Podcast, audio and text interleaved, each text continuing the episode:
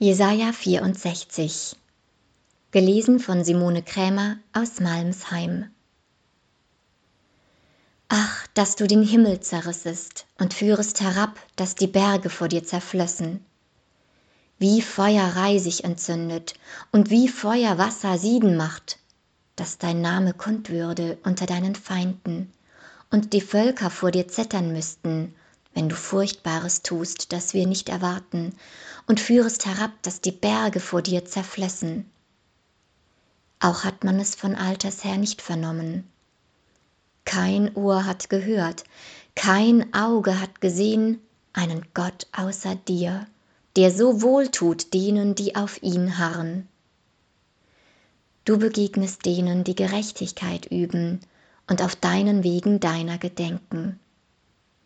Siehe, du zürntest, und wir sündigten.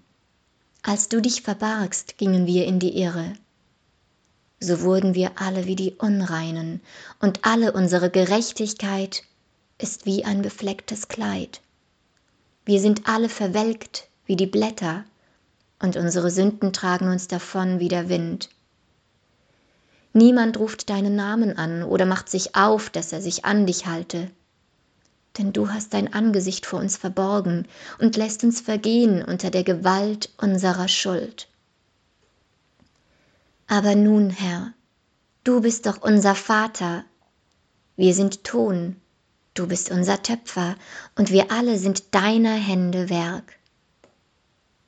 Herr, zürne nicht so sehr und gedenke nicht ewig der Sünde.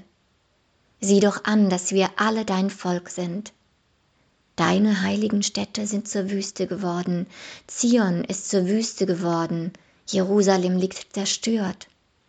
Das Haus unserer Heiligkeit und Herrlichkeit, in dem dich unsere Väter gelobt haben, ist mit Feuer verbrannt, und alles, was wir Schönes hatten, ist zu Schanden gemacht.